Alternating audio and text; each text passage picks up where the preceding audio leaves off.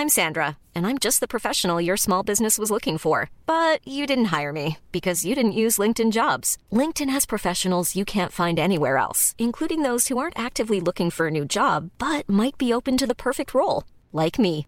In a given month, over 70% of LinkedIn users don't visit other leading job sites. So if you're not looking on LinkedIn, you'll miss out on great candidates like Sandra. Start hiring professionals like a professional. Post your free job on linkedin.com/people today.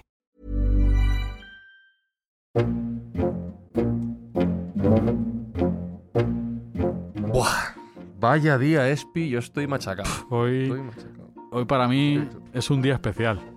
Ya, yo, mira, llevo. Eso ha sido un día especial.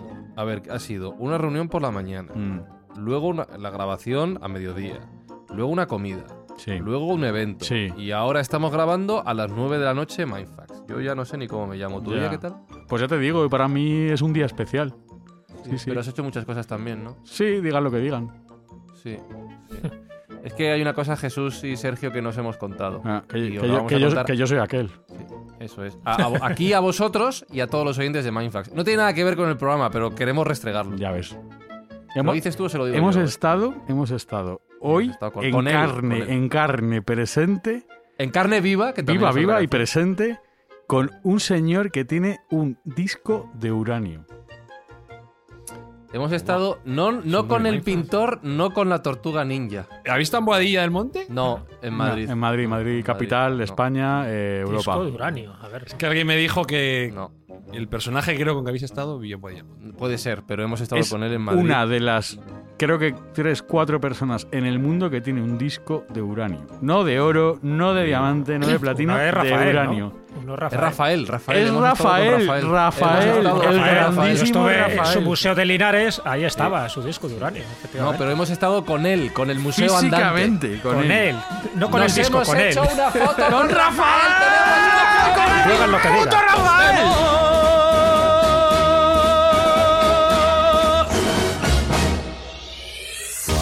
Buscamos los límites de la ciencia, el futuro de la tecnología, el alcance de la mente humana. Esto es Mindfacts. Bienvenidos a Mindfax, donde cada semana buscamos los límites de la ciencia, de la tecnología y de temas que no os importan a vosotros, solo a nosotros. Pero bueno, ya que estamos, los contamos también, ¿por qué no? Pero como que no les importa, pues esto es lo más importante que ha pasado recientemente. Jesús Callejo, ¿has estado hoy con Rafael? No, hoy no, pero bueno, he estado en espíritu. Vosotros habéis sido dos buenos representantes y la verdad que me dais sana envidia, ¿eh? porque son de los personajes que me encantaría conocer en persona, igual que a Nadal. Sergio Cordero, ¿has estado tú hoy con Rafael? Me consta que Rafael está vacilando en redes sociales de que ha estado con vosotros hoy. Ha subido varias fotos y se está tirando el pisto de que conoce a los dos, a las dos leyendas más importantes vivas del podcasting mundial. Alberto Espinosa, ¿te has fijado que la foto que nos hemos hecho con Rafael deslumbra? Sí, tío, es que, Figura. claro, tiene un halo que te ha eclipsado ese halo, tío. Sí, me ha eclipsado la foto, pero me da igual, yo me dejo eclipsar por Rafael. Pero nuestra amiga Seres Culta ha hecho un retoque fotográfico. y ha No, no, no, pero no quiero retoques, quiero la foto El original halo, con el, el halo de deslumbre. Rafael, tío, te tapa Eso allí. es, eso Es increíble, increíble. Bueno, vamos a reconducir un poco, Sergio. Recuérdanos, eh, aparte de todo lo mencionado hasta ahora, ¿a qué hemos venido a este podcast que no sea hablar de Rafael? Básicamente a tiraros el pisto de que estáis con leyendas de la música y aparte de eso hacer buenas acciones y buenas obras y en este tramo de la temporada pues tenemos que echar una mano a ese terrible incidente que ha ocurrido en Turquía y en, en- en- lo diré, en Siria donde hace falta nuestra ayuda y la ayuda de nuestros oyentes eh, que como saben pues estamos apoyando con un kilo de comida que vamos a donar por cada comentario que nos dejen en las redes sociales y en plataformas de podcast, o sea que todo el mundo pueda ayudar. Y muchas gracias por todos los mensajes que nos estáis enviando, tanto en Evox como en Apple Podcast, como en redes sociales, porque da gusto saber que estáis ahí y da gusto saber que, oye, os tomáis la molestia de seguir esta buena acción y ayudar con vuestros mensajes. Sois más, sois majos que las pesetas, pero además de todos sitios, de México, de Argentina, de Chile, de, de todos lados, evidentemente de España, pero muy majos, No sois sois- muy majos. No tanto como Rafael, que ha sido muy majo, No. pero muy bien. Bueno, que hoy en Mindfax hablamos no de Rafael y no de estas cosas. Hoy, ha- hoy hablamos de tanques en la luna, ¿de verdad? Oye, que el mundo está fatal, yo ya no sé, llevo un día que no sé, pues cualquier cosa, vale, dale la música. Uf, madre. Hiring for your small business? If you're not looking for professionals on LinkedIn, you're looking in the wrong place. That's like looking for your car keys in a fish tank. LinkedIn helps you hire professionals you can't find anywhere else, even those who aren't actively searching for a new job but might be open to the perfect role. In a given month, over 70% of LinkedIn users don't even visit other leading job sites. So start looking in the right place. With LinkedIn, you can hire professionals like a professional. Post your free job on linkedin.com/people slash people today.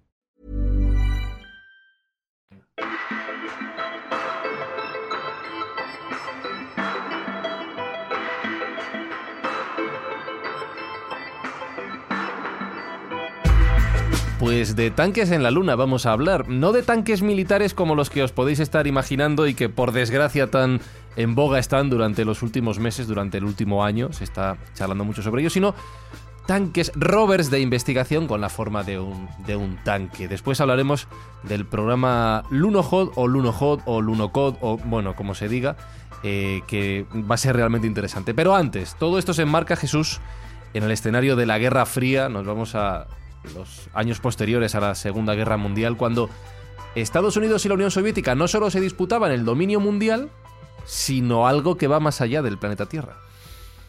Así es. Yo soy aquel que por la noche te persigue, pero que, que os pongo en antecedentes de lo que pasó en la Guerra Fría. Porque después de una guerra, una guerra pavorosa, como fue la Segunda Guerra Mundial, es cierto que se reúnen en 1945 pues las tres potencias que mandaban en el mundo en aquel momento. Como os podéis imaginar, en Estados Unidos, la Unión Soviética y Gran Bretaña. Se reúnen en Potsdam, ahí muy cerca de Berlín, en Alemania, ¿para qué?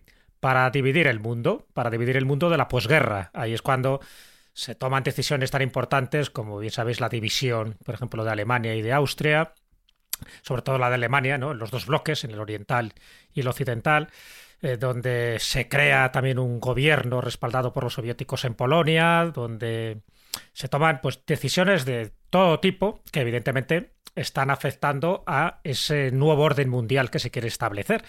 Y dentro de ese nuevo orden mundial, en un principio había convivencia, porque bueno, ahí estaba Stalin, y estaba Truman, y estaba en principio Churchill, aunque luego el primer ministro que acude es Clement Attlee, pero entre las tres potencias se intenta repartir todo. Hay un buen intento, una intente cordial pero yo soy de Stalin, ya sabéis que Stalin, en fin, no le gustó Tenía mucho este reparto. Tenía sus Sí. cositas, tenía sus Claro. manías.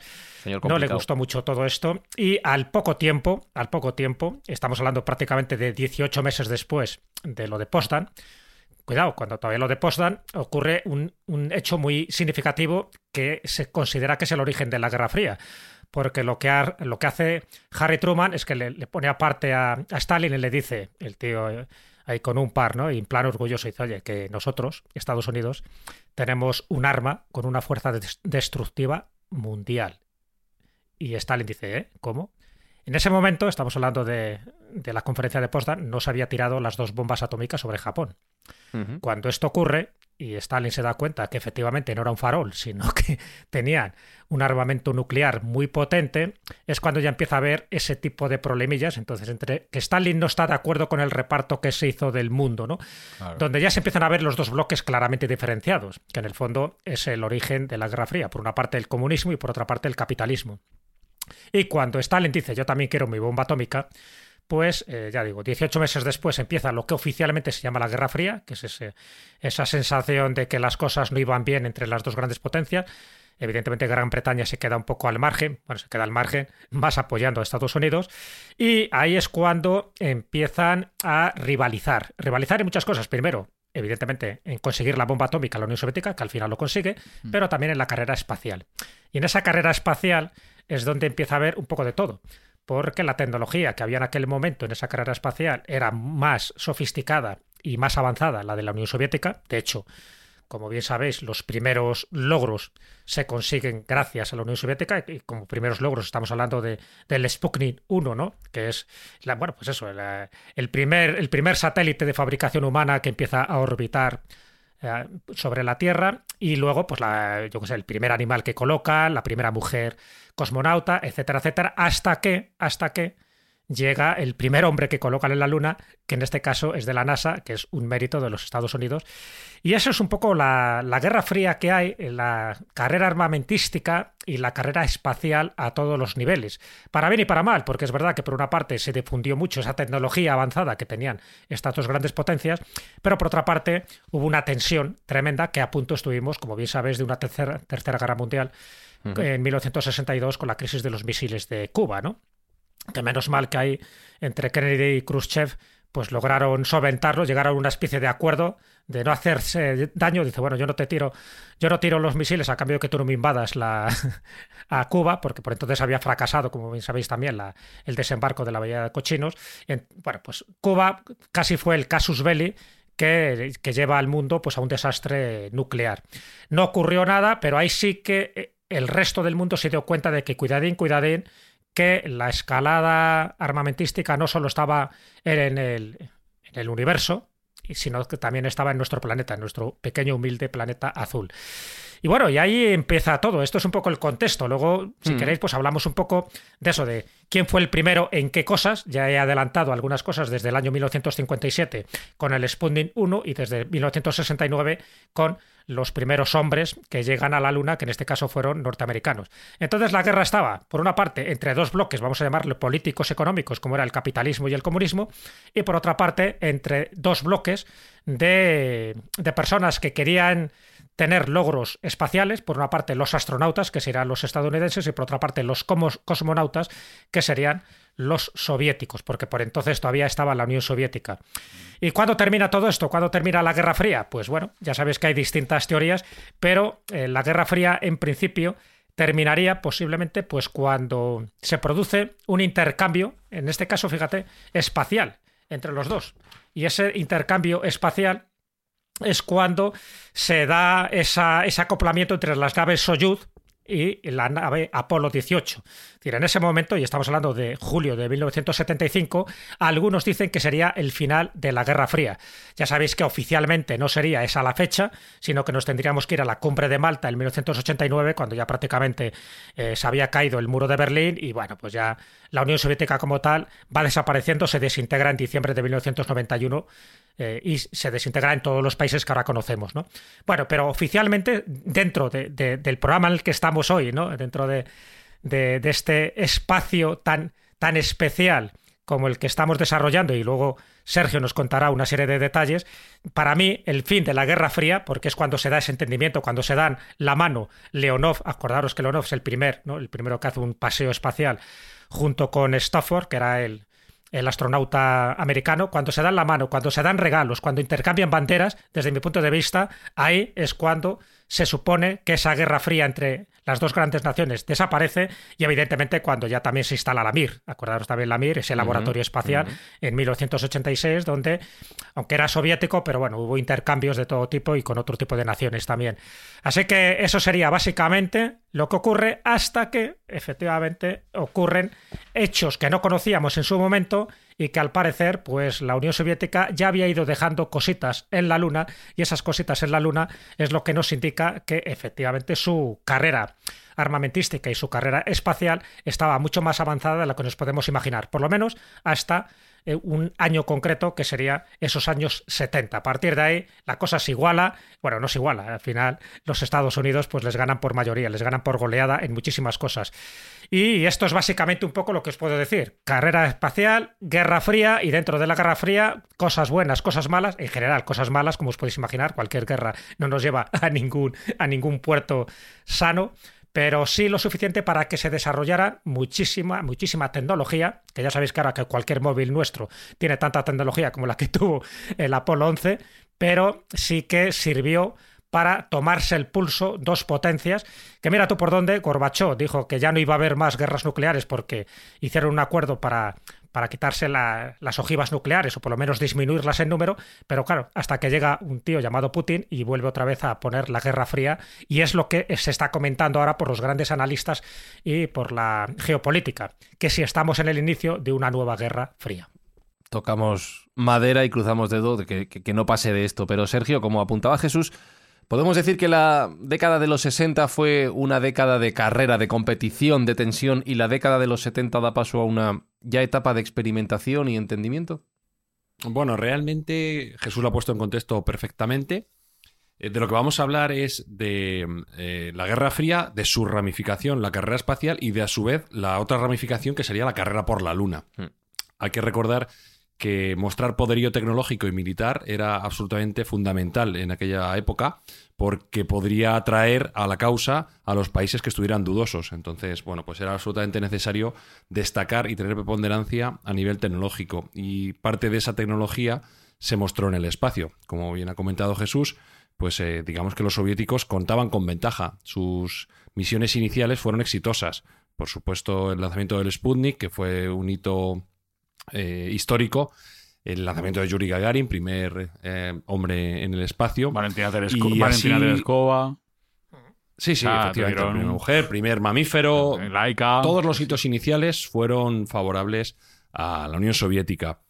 Eh, y esto hizo ponerse a la defensiva a los Estados Unidos, que no querían perder comba. Y ahí se dio el famoso discurso de 1962 de Kennedy, en el cual él manifestó su interés y su intención de poner un hombre en la Luna. Antes de que termine de esta década, década. pondremos un nombre en la luna. Dentro de esa misma década, correcto. Además tenían un objetivo y un horizonte temporal. Esto le daba mucha más valía.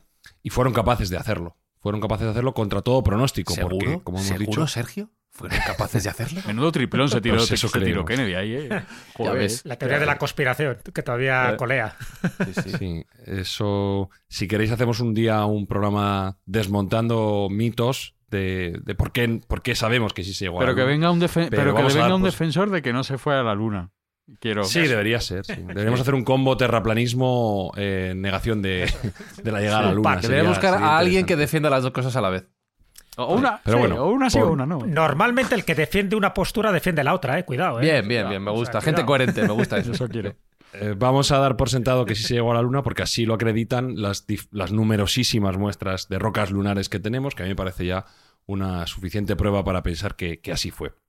Pero dentro de ese contexto, en, en los años 60, en el cual Kennedy eh, se lanza ese órdago y ese triple, en el año 62, en la Universidad de Rice, eh, en el cual proyecta que van a llegar a mandar y traer sanos y salvos, que eso es importante también, porque bueno, mandar sería fácil, pero devolver era, era la clave en el asunto, y así lo consiguen en el año 1969. Ahí se inicia una guerra subterránea, una guerra soterrada entre las dos potencias para ver quién es el primero en llegar a la Luna con un hombre.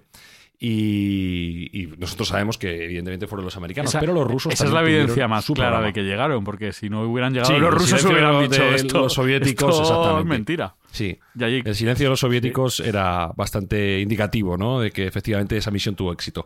Pero como digo, los propios soviéticos también tuvieron sus misiones eh, de lanzamiento de humanos y, y de llegada de humanos a la Luna, que no fructificaron. Y no fructificaron básicamente porque no contaban con la tecnología adecuada de lanzamiento espacial. Sus cohetes, los cohetes con los que lanzaban carga al espacio, los llamados N1, eran sensiblemente inferiores a, a las contrapartes americanas.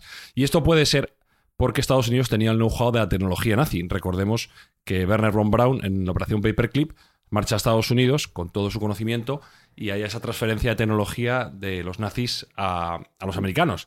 Y gracias a, a esa ingeniería tan avanzada que tenían los nazis, pues los americanos tienen, cobran ventaja en el lanzamiento de grandes cargas. Parece ser que los soviéticos, aunque también tuvieron acceso a parte de esa tecnología, porque recordemos que, bueno, pues la mitad de Alemania básicamente se la quedaron ellos, eh, no tuvieron éxito en el lanzamiento de grandes cargas y esos, esos cohetes N1 eh, llevaron al traste, el fracaso de los- lanzamientos llevaron al traste su programa de posicionamiento de humanos en la Luna. Sin embargo, una parte de esa, de esa misión, que era la parte del soporte que se le quería dar, eh, sí que funcionó y sí que salió adelante. Y este es el, programa denominado LunoCode, ¿vale? LunoCode que se, se, podría traducir como caminante en la luna o moonwalker en inglés, ¿vale?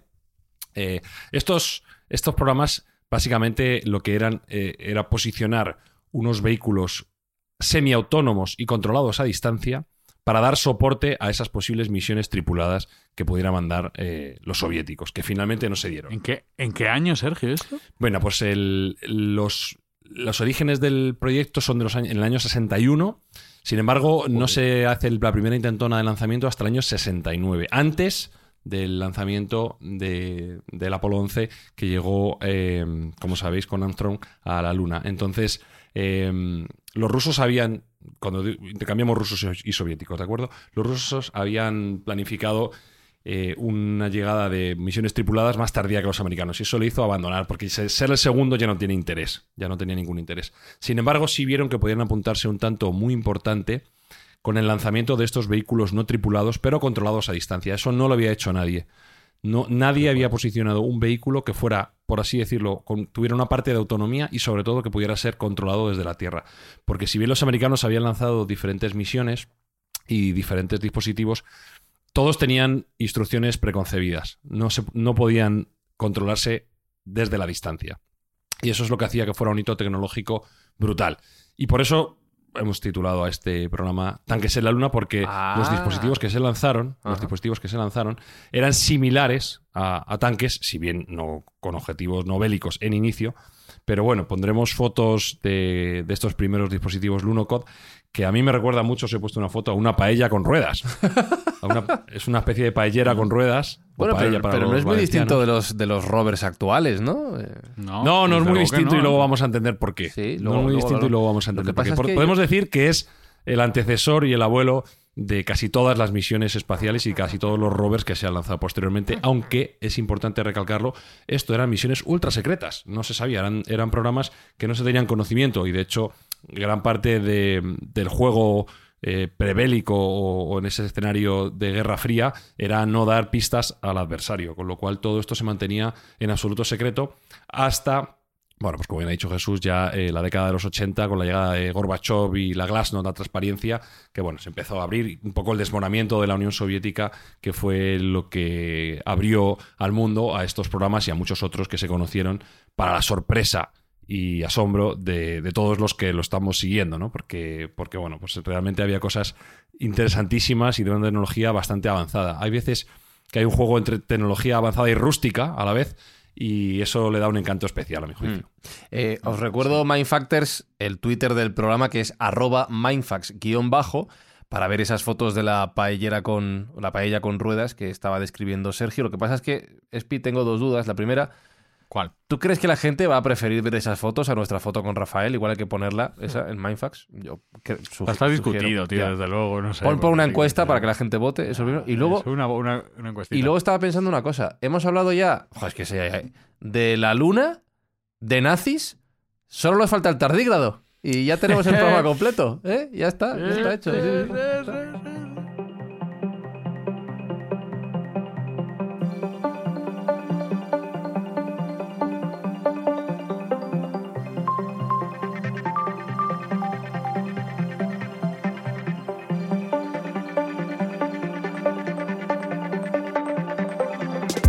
Bien, de momento estamos en la década de los 60 con los soviéticos planeando lanzar esta misión Lunojo de esta paella con ruedas, este rover, mm, estos primeros rovers de investigación en la Luna.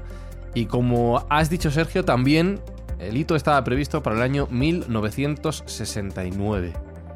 Pero ya has apuntado que no se hizo en ese año. ¿Qué pasó?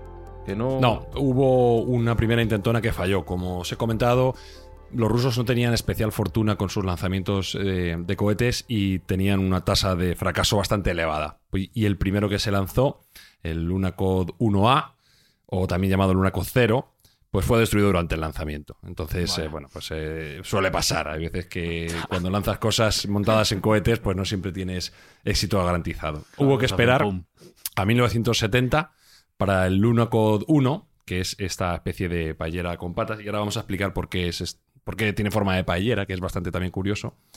Eh, básicamente, por poner una serie de, de medidas y de cotas, esta- este rover tendría el tamaño de un coche pequeño, o de, o de un coche pequeño de aquel momento, eh, porque mediría como unos dos metros y medio de largo, 1,35 de alto y pesaría aproximadamente una tonelada. O sea que no era tampoco un dispositivo pequeño, que tiene todavía más mérito, porque lanzar en aquel momento eh, cosas tan pesadas al espacio era muy, muy complejo. Entonces, eh, la llegada de este Lunacod 1 con todos los dispositivos científicos que tuvo, que eso fue también un, un hito tremendo, porque llevaba eh, pues una capacidad de laboratorio brutal. Fue el primer laboratorio que se ha posado en ningún cuerpo extraterrestre.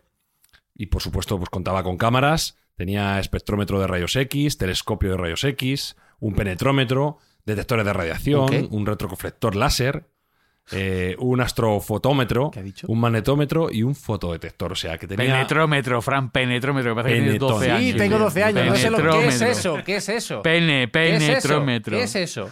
Pues algo que penetra, algo que penetra en la capa marciana, en ese regolito marciano, muestras. marciana, perdón, No, lunar, ya lunar. se me va la cabeza, lunar, y bueno, pues estaba previsto para darnos más información, dar información acerca de, de ese entorno que no será tan desconocido, porque, bueno, pues sí, se había llegado eh, un año antes eh, por una misión tripulada, pero todavía era un misterio la Luna en aquel momento, con lo cual, bueno, pues digamos que los soviéticos ponen el primer laboratorio con ruedas, y digo con ruedas porque pudo ser con patas. Yo estaba viendo los diseños prototípicos y algunos, eh, como no sabían exactamente tampoco si la, superficie de la Luna iba a ser dura o blanda, pues hicieron diferentes diseños, algunos con patas, otros con cadenas, otros con ruedas. Finalmente, el consenso de los científicos soviéticos fue que debería ser duro y apostaron por unas ruedas que tienen unos radios muy finos y que eran autónomas. Estos dispositivos se movían además por baterías y el hecho de que tenga esa forma de paellera, pues eh, tiene una curiosidad y es que eh, la tapa se abre y se cierra en función del día o la noche lunar.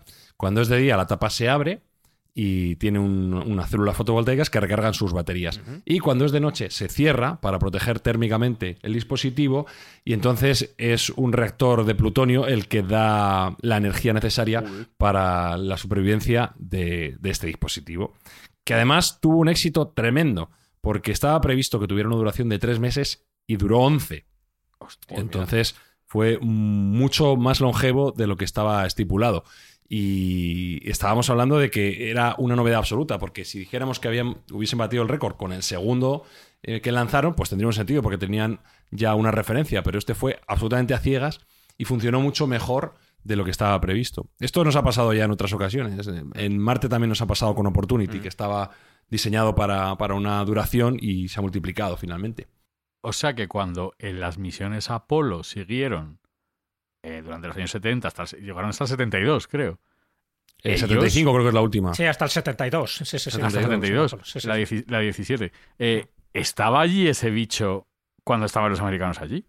Sí, sí, estaba, lo que pasa es que Claro, estaba en otra zona distinta. Hmm. Estaba en otra zona distinta donde era. Pero sí, sí, efectivamente. Ya había un dispositivo no americano en la Luna y además con un, bueno, pues un recorrido exitoso, en tanto en cuanto cumplió con su cometido, eh, so- sobre todo tuvo la capacidad de ser controlado desde la Tierra, que esto tenía Es sus dificultades extremas, porque hay que recordar que la, el delay que se dice en, en inglés ahora, o este retardo, retardo. que tienen, este retardo que tienen las señales enviadas, pues era casi de 30 minutos. O sea, desde que dabas una orden hasta que el robot la ejecutaba, pasaban 30 minutos, con todas las dificultades que eso conlleva y, y con toda la incertidumbre de si caería en un cráter, si toparía con, algún, ah, con alguna duna de polvo que lo pudiera retener, no, no tenían ni idea. Para, a más Inri, una vez se depositó el rover en la superficie, se dieron cuenta de que la instalación de sus cámaras era defectuosa. Habían puesto las cámaras demasiado bajas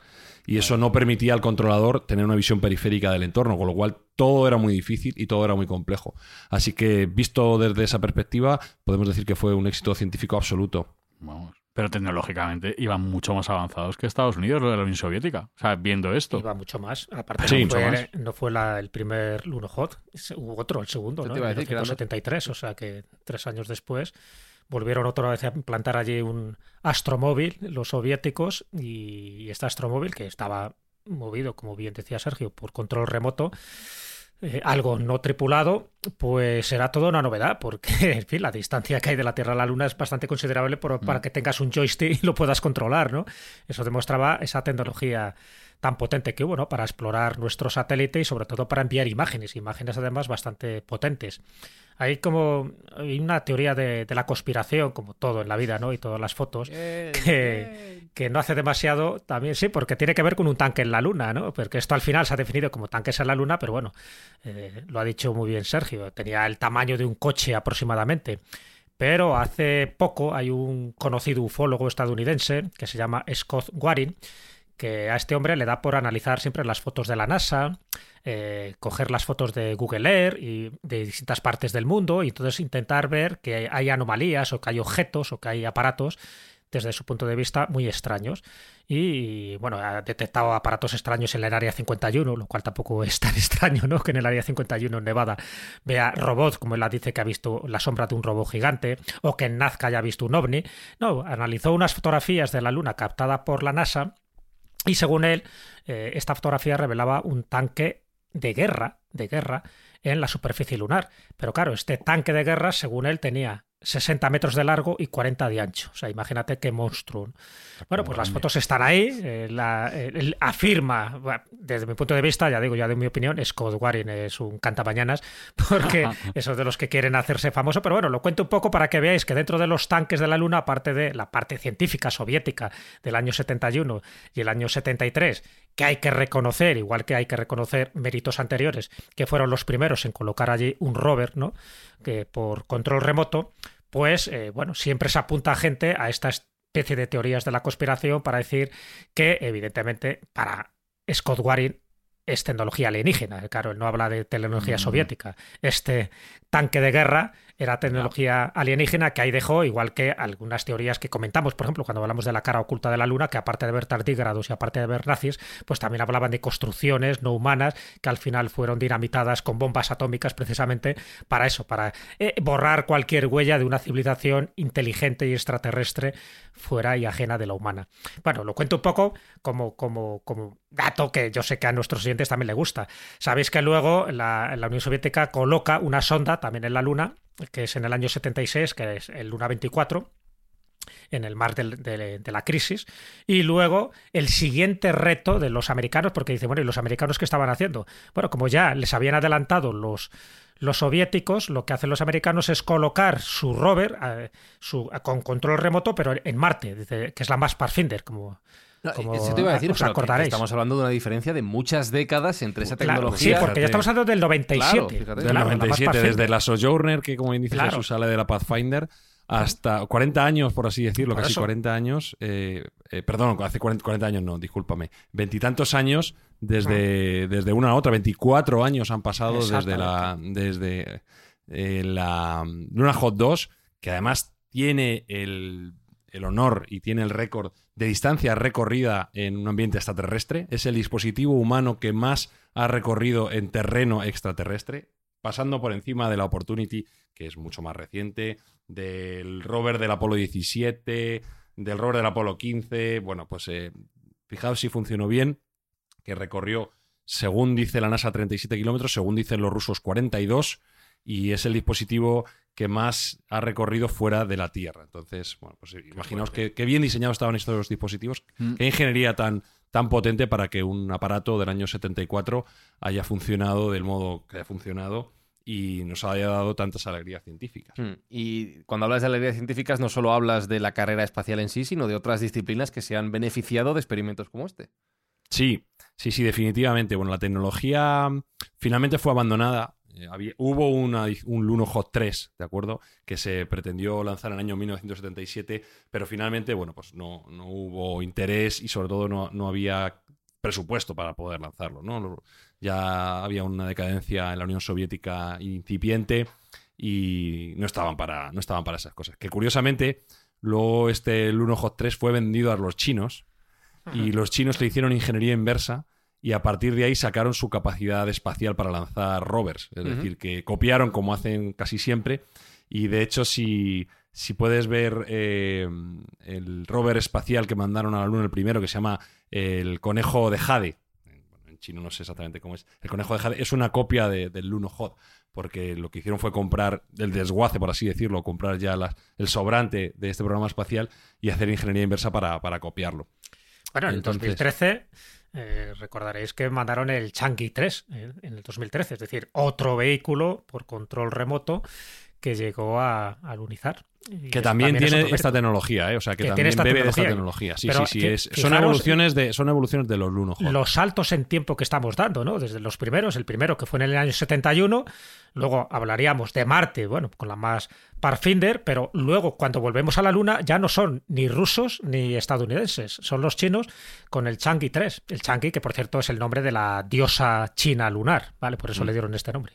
Pero que bebe, como digo, bebe, bebe la tecnología. 42 años Exactamente, después. es que hasta ese 42 momento años no, no había ningún otro astromóvil, so- astromóvil por control remoto, ningún otro rover similar, o sea, que se lo han tomado con calma, ¿eh? va de esto de salto a salto a nivel temporal. Sin embargo, también la humanidad se benefició de esta tecnología de un modo muy distinto y es que hay que recordar eh, bueno, la penosa situación que se vivió en Chernóbil en el año 1986 con la fusión del reactor cuarto. Y vuelve a aparecer esta tecnología, vuelve a aparecer porque cuando, eh, digamos, los científicos mm, soviéticos se dan cuenta del desastre que está pasando ahí, de toda la gente que está muriendo ah, para intentar limpiar los desechos de, de ese reactor, pues se acuerdan de que tienen un dispositivo que puede ser controlado a distancia.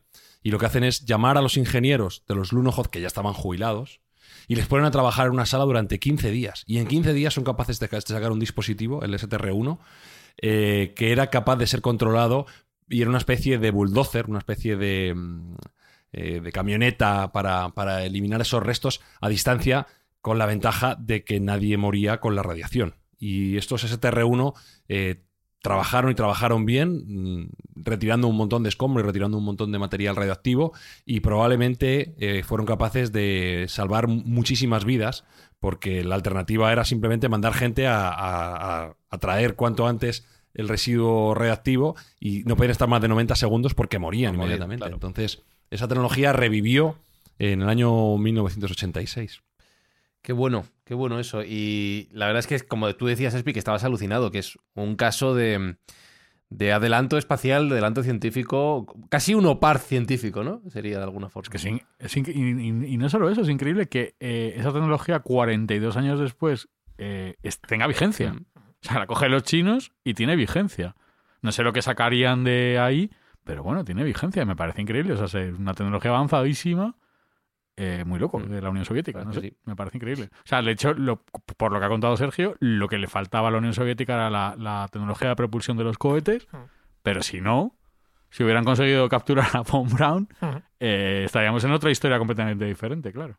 Sí, aquí hay que recomendar eh, la novela de Philip K. Dick, El hombre en el castillo, Sí. Que habla de precisamente esa distopía, eh, que hubiera pasado si, si se hubieran impuesto los, los eh, soviéticos en la guerra No. mundial y la guerra fría. No, no, no. Y- no. No, los- En esa novela se imponen los- los, los nazis. nazis y los perdona, japoneses. los sí, sí, japoneses, sí, efectivamente, sí, sí. los nazis. Bueno, sí, sí, es, es del estilo, disculpa, que estaba, estaba yo. Es que me he confundido con la serie de Apple TV que se Sí. llama... mm, eh, ¿Cómo se llama la serie? Humanity. No, no, ¿Cómo es? Eh, ay, no lo recuerdo.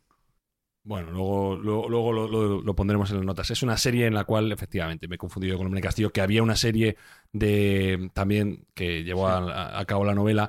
Y en For All Mankind. For All llama, Mankind. For All Mankind. For All Mankind, para toda la humanidad. Y habla precisamente de que son los, los soviéticos los que triunfan. Es una visión muy parecida a la del Hombre en el Castillo. Eh, son los soviéticos los que triunfan en lugar de los americanos y habla de, de- ese what if, ¿no? que hubiera pasado si hubieran triunfado los, los eh, que en principio perdieron esa, esa carrera espacial. ¿no? Sí, Pero vamos, los soviéticos eh, antes a la luna que los americanos. ese Eso es, eso es. Pero vamos, eh, los Lunohod han seguido dando sorpresas y han seguido dando alegrías. En el año 2010, hasta el año 2010 no se sabía exactamente dónde estaba. Se sabía más o menos por unos kilómetros, más o menos dónde podía estar eh, este Lunohod 1, que era lo que se estaba buscando.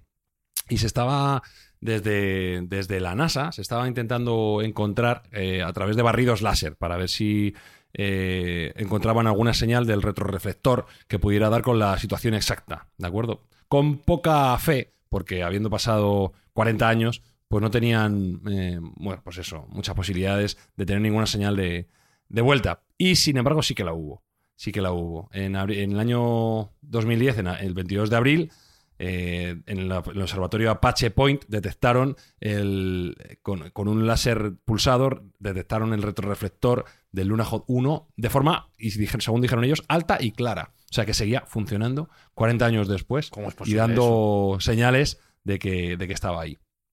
Qué barbaridad. Y eso, eso al respecto del Lunohod 1, pero el Lunohod 2 tiene una historia muy curiosa. eh, el Luna Hot 2 se vendió, los restos, la propiedad, se vendió al a la caída de la Unión Soviética eh, a la asociación Lavochkin, que era una asociación científica. Y estos a su vez lo pusieron en subasta en Sotheby's en el año 1993. La propiedad del rover en la Luna, es decir, es nuestro, la vendemos.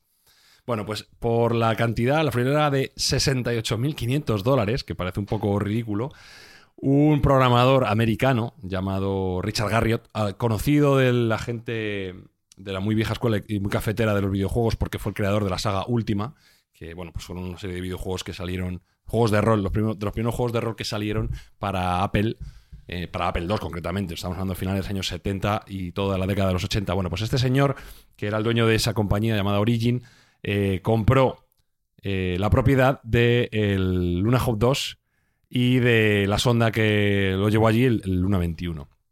Y él ha dado una entrevista, o ha dado varias entrevistas diciendo que es el único propietario privado de un objeto eh, extraterrestre. Ah, claro. Y que aunque hay tratados internacionales que dicen que los gobiernos no pueden reclamar la posesión de allá donde aterrizan, él, como es un individuo, in- es un individuo y no es un gobierno, sí que puede reclamar la posesión de la luna y por tanto dice que la luna le pertenece, por ser el dueño del único objeto que es privado que está en un cuerpo extraterrestre. Con lo cual ya sabemos a quién pertenece la luna. No es de todos los humanos como nosotros creíamos, sino de este programador Richard Garriott, que, bueno, no deja de ser un poco broma, pero tiene su guasa. Claro, que siguen, siguen vendiendo parcelas en la luna, ¿eh? Acordaros, hay empresas Sí. privadas que las siguen vendiendo y hay gente que las sigue comprando. Así que bueno, El es un negocio punto para es hipotecarlas. Sí, sí, Claro. sí. Y estaba pensando, muy bien, eh, tenemos rovers allí en la Luna, tenemos rovers en Marte. ¿Es este el futuro de la exploración espacial? En realidad, no tener que mandar tantos humanos, sino que vayan los aparatos por nosotros. Bueno, ya hemos hablado en otros programas de, de los diferentes programas para la redundancia que se están planteando, el programa Artemis y algún otro. Hay que decir que la tecnología, aparte de mm, la tecnología de esto, el Lunohod, una vez que cae la Unión Soviética, se transfiere con- directamente a Estados Unidos. Es decir, lo que hacen los Estados Unidos es una operación Paperclip 2. Van a, van a Rusia y se traen a los científicos. Y esta tecnología de los Lunohod se implementa directamente en la, en la Mars Pathfinder eh, y en Opportunity en Spirit, los rovers que estaban que están en- que están a día de hoy todavía en Marte, eh, en el caso de Opportunity todavía funcionando. Entonces eh, seguimos teniendo la herencia de, de esta tecnología soviética y de, de estos programas LunaHop. Y probablemente los diseños futuros que se realicen estén basados sobre estos cimientos. O sea que estamos caminando a hombros de gigantes, en este caso a hombros de gigantes rusos y soviéticos. Y a tu respuesta, a tu pregunta de si seguiremos mandando rovers, es mucho más seguro y mucho más económico mandar eh, elementos no tripulados que mandar tripulación. Aunque como hemos comentado en infinidad de ocasiones, el objetivo más cercano como hito histórico es mandar una misión tripulada a Marte. No sé si será el, señor Musk el que lo haga primero o será la NASA, pero desde luego que es eh, nuestra, nuestra misión más, más principal, pero sí se van a mandar se van a mandar misiones no tripuladas y eh, desde, desde aquí para, para preparar el terreno. Yo creo que el programa Artemis es, yo creo que está más avanzado para colocar gente eh, colonizando ya la Luna. Entiendo que antes de Marte eh, se crearán colonias y casas eh, construidas con regolitos, como ya hablamos en, en otro Mindfast anterior.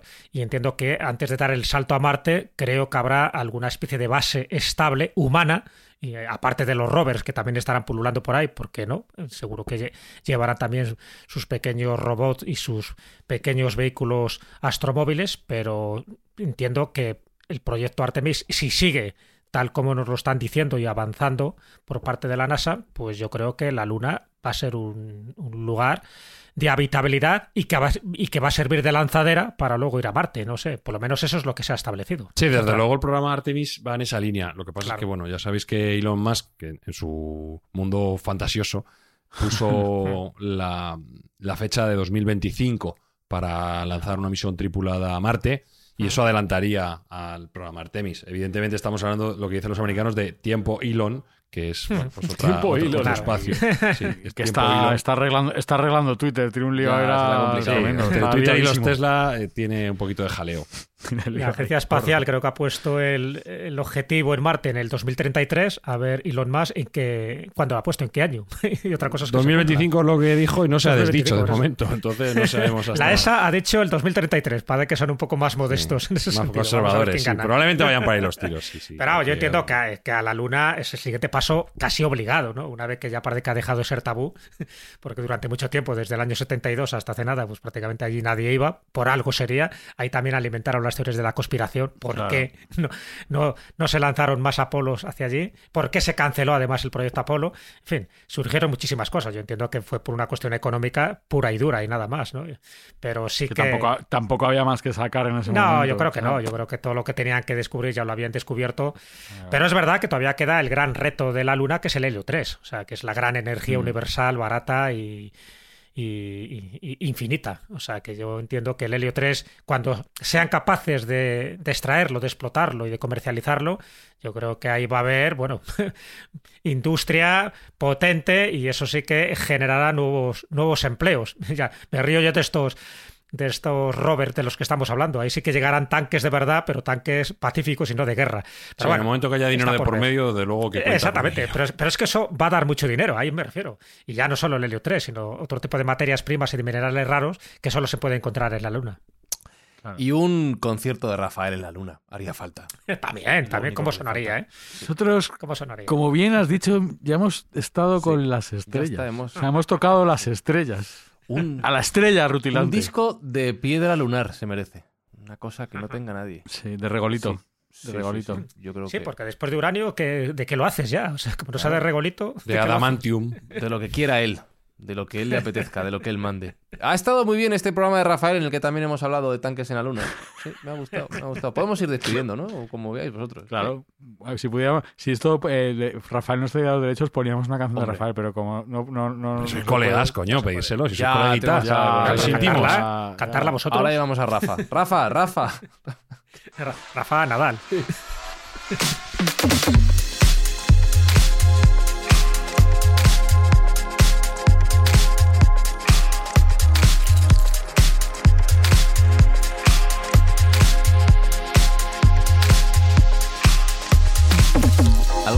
estudiará este día en los libros de historia espinosa. Se harán podcast po- sobre este evento, la alineación interplanetaria que se ha producido hoy.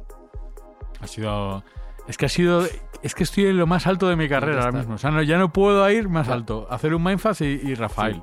Y conocer a Rafael. Eh, pero en ese orden. O hacer un mindfax. sí, Rafael. bueno, sí, es que Mindfast me gusta Ah, mucho. joder. Uy, eso es un halago, ¿eh? Eso es verdad. orgullo, ¿eh? Ya, ya ves. Me gusta mía, mucho. ¿eh? Nos ha llegado la patata. Sí, sí, Jesús Callejo. eh, ya está. O sea, más alto no se puede estar. En la, en la cabeza de Espinosa, quiero decir. No, no, aquí, fíjate, me está recordando una frase de un poema de Rabindranath Tagore. Decía, no llores porque has perdido el sol, porque las lágrimas no te de- dejarán ver las estrellas. Así que él ya ha visto el sol, ya por supuesto, cualquier estrella ya palidece al lado de Rafael, del gran Rafael. Mañana va a ser un día de duro despertar cuando comprobemos la realidad de nuestras pobres vidas mundanas y anodinas, Sergio, pero estaremos felices porque estaremos ayudando a gente que realmente lo necesita a través de este podcast. Estamos ayudando y quiero dar las gracias, como tú has hecho al principio, a todos estos oyentes que nos están poniendo comentarios, la mayoría elogiosos y de ayuda, para que echemos una mano eh, a las víctimas de esos terremotos tan dolorosos que hemos sufrido en Turquía y en Siria. Cada comentario que nos hagan, incluso metiéndose con nosotros, lo aceptamos. Será un kilo más de comida que donaremos y bueno, pues estamos recaudando ya una cantidad bastante importante que dentro del global es un pequeño grano de arena, pero que ayuda a paliar un poco ese desastre. Volvemos en siete días con otro programa que será peor que este, ¿vale? Porque no habremos conocido a Rafael. Hasta la semana que viene. chao, chao. Mindfacts llega cada semana a tus oídos a través de Spotify, Apple Podcast, Evox, Google Podcast o tu aplicación favorita. Búscanos en redes sociales. Somos Mindfacts. Señoras y señores, es para mí una gran satisfacción encontrarme de nuevo ante las cámaras de la televisión. Y antes de terminar gracias a todas las personas que han hecho posible que el mismo se lleve a cabo y sobre todo a ustedes, señores, por estar una hora pendientes. Aunque sea cinco minutos que yo haya conseguido su atención, estoy bien pagado.